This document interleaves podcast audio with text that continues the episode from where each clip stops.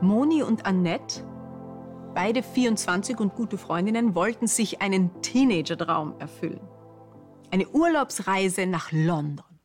Sightseeing und Shoppen stand auf dem Programm. Ihre Vorfreude war riesig. Sie hatten lange drauf gespart.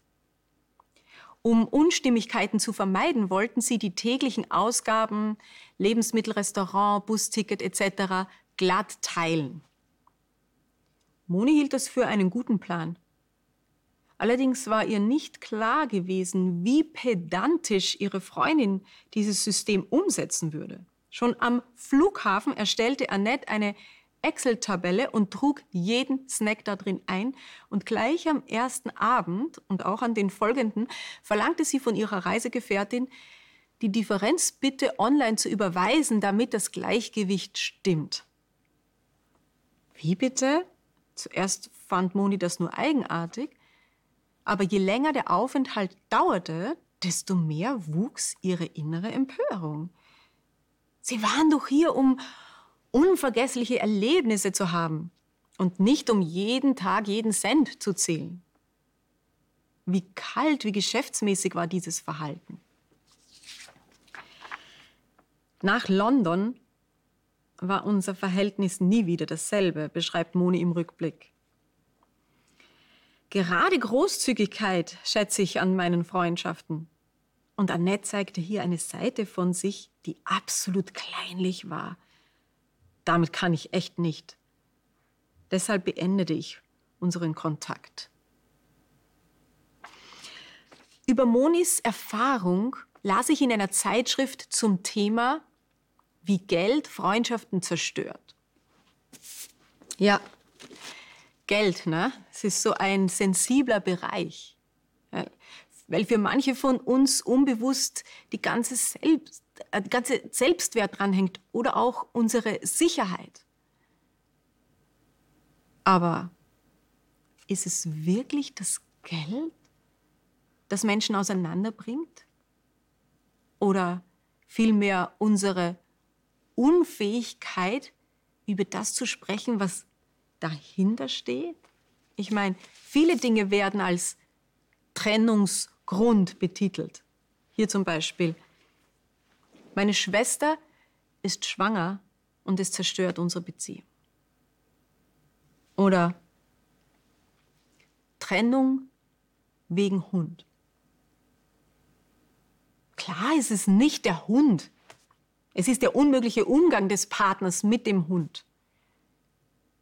Oder ist es meine Unfähigkeit, dem anderen zu erklären, warum mich sein Verhalten so verletzt? Das frage ich mich in letzter Zeit häufig. Ist es nicht am allermeisten das Nicht darüber reden, das uns voneinander entfremdet? Hätte die Freundschaft auf der London-Tour eine Chance gehabt, wenn Moni den Mut aufgebracht hätte, Annette zu schildern, was es mit ihr macht, wenn sie sich so aufs Geld konzentriert? Und wenn Annette dann frei darüber gesprochen hätte, welche Ängste sie zu so einem knausrigen Umgang treiben? Nicht das Geld trennte die beiden Freundinnen, sondern das Schweigen. Andere Geschichte.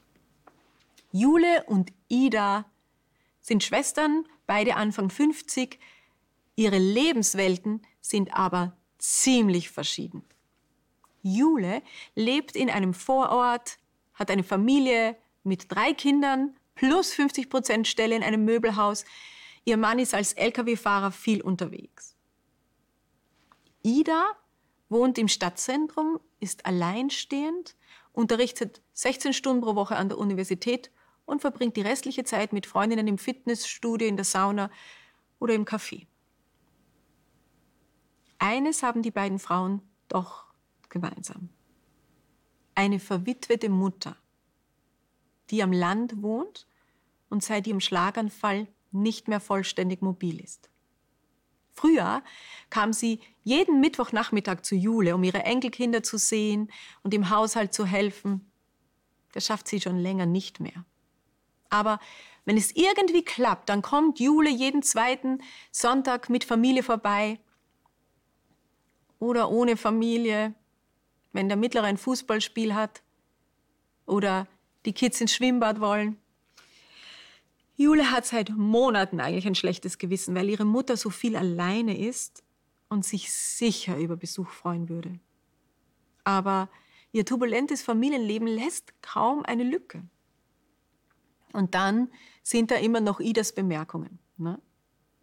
Am Dienstag war ich bei Mama, plaudert sie am Telefon. Ja, die Rosen im Vorgarten, die brauchten dringend Wasser. Und habe ich dir schon erzählt, dass sie mit dem Rollator nicht mehr durch die Badezimmertür kommt? Da ist diese kleine Schwelle. Ne? Ich habe den Nachbarn ja gefragt, den Handwerker, ob er da eine Rampe hinbauen kann. Ständig berichtet Ida von ihren Besuchen und betont dabei, wie regelmäßig sie rausfährt und wie sorgfältig sie sich kümmert. Es ist offensichtlich, dass sie sich für die bessere Tochter hält. Ich meine, vielleicht will sie Jule sogar indirekt vorhalten, dass sie ihre Prioritäten falsch setzt. Jules Ärger hat sich angestaut. Sie meldet sich nicht mehr bei Ida. Sie hat ja auch genug um die Ohren. Ne? Wäsche, Großeinkäufe, Hausaufgabenprobleme, Elternabende, da muss sie sich auch noch die, nicht die Kritik ihrer Schwester anhören. Also Funkstille.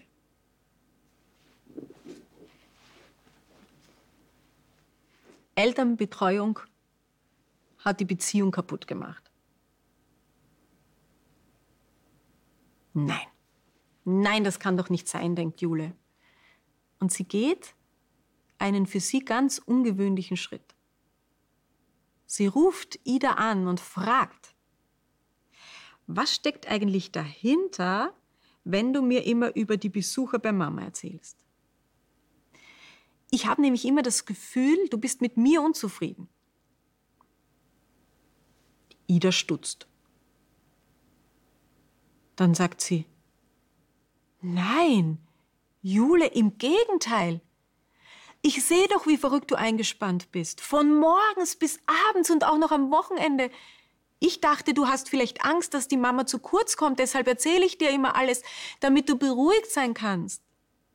Jeder von uns hat seine Aufgaben und die Mama ist vor allem meine. Ich habe doch Zeit. Wow, Jule kann es gar nicht fassen. Gut, dass Sie geredet haben. Haben Sie auch mit jemandem Funkstille? Ich meine, manchmal gilt ja, Schweigen ist Silber, Reden ist Gold. Shabbat Shalom.